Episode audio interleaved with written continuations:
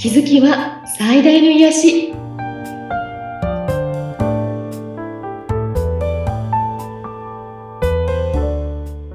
皆さんこんにちは。アトラクションカウンセラーの広田ゆかりです。アシスタントの菅千奈美です。ゆかりさんよろしくお願いいたします。お願いします。今回はどんなテーマになりますか？はい、今日は言葉についてよく言霊と言われていると思うんですけど、はい、言霊の、えー、影響っていうか、うん、とても大切なんだよっていうことを少しお話ししてみたいなと思います。はい。なんとなくね、言霊って聞いたことあるとか、言葉って大事って思ってる方は多いと思うんですけれども、ちょっとね、そのもっと詳しく、どういうところが大切なのかっていうのをですね、教えていただきたいなと思います。はい。えっと、私自身もあの言葉遣いっていうのは比較的こう気をつけてきたタイプだったんですけれども、はい、もちろん砕けた、えっと、仲間内で楽しく話すという時にはね、うん、まあ、今流行りのこうやばいとか、はい、ムカつくみたいな 言葉もあの出てきたりするんですが、ええ、基本的にはいい言葉で話す、プラスの言葉で話すっていうことをすごく意識して気気をつけてるんですね。はい。私もあのー、15、6年前になると思うんですが、うん、とても尊敬する方のセミナーを受けた時の、その中の一つのパートとして、その言霊というコーナーがあって、ええ、でそれは、えっ、ー、と、いい言葉で話すことは、自分自身の魂とか、相手の魂にアプローチするときにすごく重要だというようなお話を聞いたんですね。はい。で、私たちの魂は、の中に3つ、実はどんな人にも3つ入っていて、ええ、1つは神様の魂、うん、1つは人間の魂、はい、で1つは獣の魂、うん、これが全部こう入って、私たちの魂が形成されているというような話だったんですけど、はい、で、どの部分を使って生きるかは、うん、その人の思いとか、言葉遣いでかなり変わってくるよという話だったんですね。ええ。うん。で、例えば、その、神様だと、食事をするときに、まあ、召し上がるということになりますよね。うん、はい。人間だと食べる。はい。獣だと食う。うん。食らう。はい。うん。という言葉遣いになって、だから飯食ったかみたいな表現っていうのは、実は獣言葉なんですね。男子はなんかね、そのように言いち。ょっとね、言う方いらっしゃいますよね。うん、私は、その、それ聞いたときに、なんかうちでこう食事会とかするときも、みんな食べて食べてっていうような、こう、気楽な感じで言ってたんですけれども、はいうん、え皆さんのなんかその場の空気感をもっといいものにしていくとかね。うん。来て、あの、集まって食事することで、皆さんがとってもいい気分、なんて言うんでしょうね。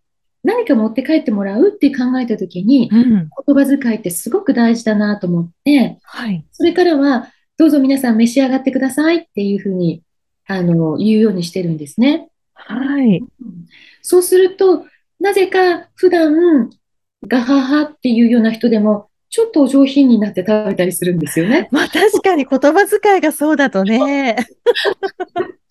なんか、あの、そそとして食べられたり、はい。うん、あの、その場の空気感がなんか、質のいいものっていうか、品のいいものになっていったりするんですね。うん、うん、で、あの、まあ、家族間でね、うん、早く召し上がってとかいうのは少しもうね、できるかできないか微妙だと思うんです。はい。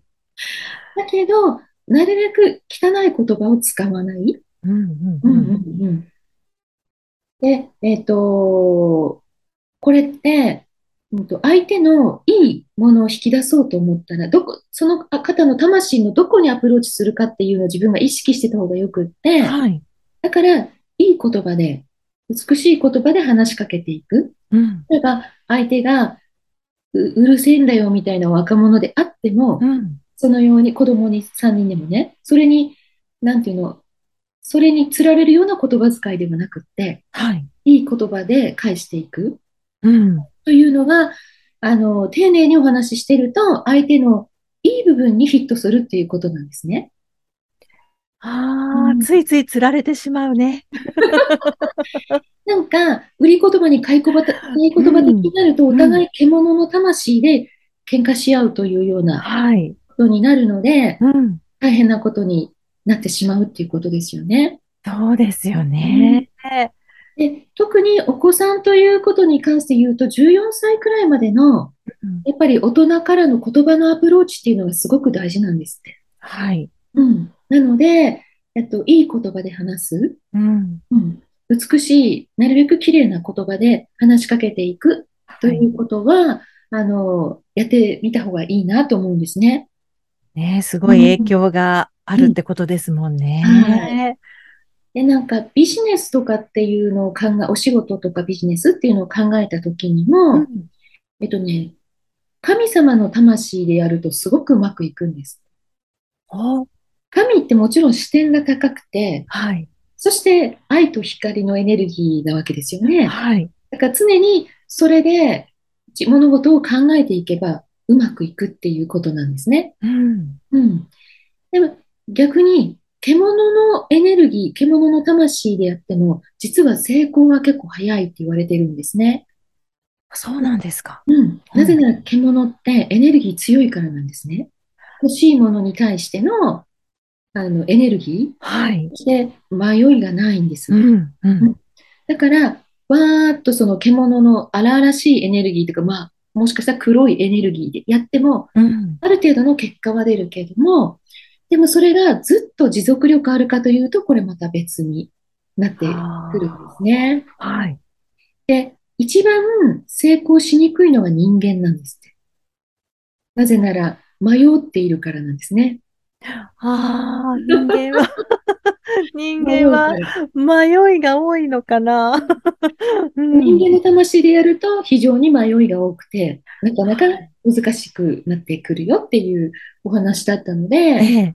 まあ何かあのお仕事されたり、自分でビジネスを起こされたりしてる方は、うん神の魂、それは自分の中にすでにあるので、はい。もうちょっと言うと愛を持ってとか、例えば社会に貢献してとか、相手に喜ばれる、うん、うん、うん。なるかというような発想でビジネスをやってたときに、それは、えー必ずうまくいくよっていうようなことなんですね。うーん。なので、あのーなんでしょうね。例えば、お子さんが寝ている時でも、反抗期で、全然お母さんの言うことを聞いてくれない時でも、うん眠っている、その、この潜在意識に美しい言葉で話しかけて、思いを、愛を伝えるといいっていうふうにも言ってましたね。ああ、それすごい。反抗期の時はね、直接話しても、なかなか受け入れてもらえなかったりするので、いいですね。それはね、使えそうです。そうはい眠っている時なら言えますよね。うん言える言える。なんか、その言葉もね、はい。その、い、何でもやばい。美味しくてもやばい。なんかちょっとまずくてもやばい。うん、えっと、良くないことがあってもやばい。すはい。ごいことがあってもやばいっていう、全部やばいうんで表現されたりしてるけれども、まあ、これがいいかどうかはちょっと私もわからないんですけど、でも、あの、ボキャブラリーやっぱり増やして、ええ。なんかね、うん表現方法がこう広がった方が、うんその人生の味わいとしてはすごく大きく広くなるんですよね。はい、そうですよね。うん。なんかあの、例えば美味しいというこものの表現もうん、日本ぐらいいろんな言葉がある国はないっていうふうに聞いたことあるんですね。はい。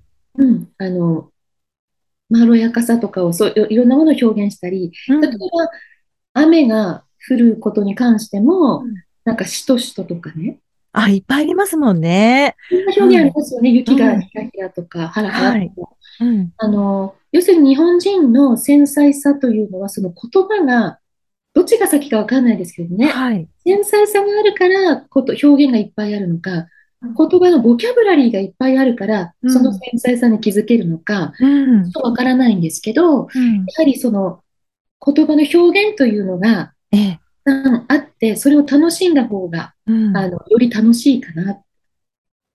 確かに、うんそうですよね。うん。なんか虹の色も日本は7色だけど、2色っていう国もあるとかって、ね、聞いたことあります。5色そううんうん、うん、うん。あそれはまあいろんな理由がきっとあると思うんですけど、はい。日本ぐらいそのいろんな色の多色な国もやっぱりないって言いますよねう。ん。うん。だから、浅黄色とか、そう、細かくね、いろいろありますもん色とかね。ね。うん。それも、やっぱりせっかくそういうものがあるんだったら知っておくと、はい。その人の、なんて言うんでしょうね。味わいというか奥行きが出るなと思うんですよね。うん。だから、その言葉遣いとか、そういったものも、えっと、気をつけていくと、すごく役に立つかなと思うんですね。うん。ちょっとね、気をつけていこうかなって思いましたし、日本語ってすごい素敵なんだなっていうふうに改めて思いました。うんうん。あとは、その、出した言葉がうんイメージを作ってしまうので、はい。その望んでいることを言葉に出す。うん。えっと、例えば、子供にお水とかジュースを渡して、こぼすんじゃないよって言うと、その子がイメージするのはこぼすというイメージなので、はい。こぼしちゃう。うん。たのに、みたいに。ありますね。うん。うん。そういう時は、丁寧に大事に持っていってねとか、うん。うん。なんかこう、表現を変えた方がいいんですね。確かに。転ばないでよって言うんじゃなくて、うん。うん。気をつけてねっていうことだったり、うん。よくほら、お母さんが気をつけて行ってきてねっていう、あれってものすごく守りの言葉としてその子守るとか、家族はい守るって言われているので、うん。なんかその時、その言葉一つにも、あの、実はパワーがあるんだなっていうのを気づいていくと、はい。不用意なこと意外と言わなくなると思うんですね。そうですね。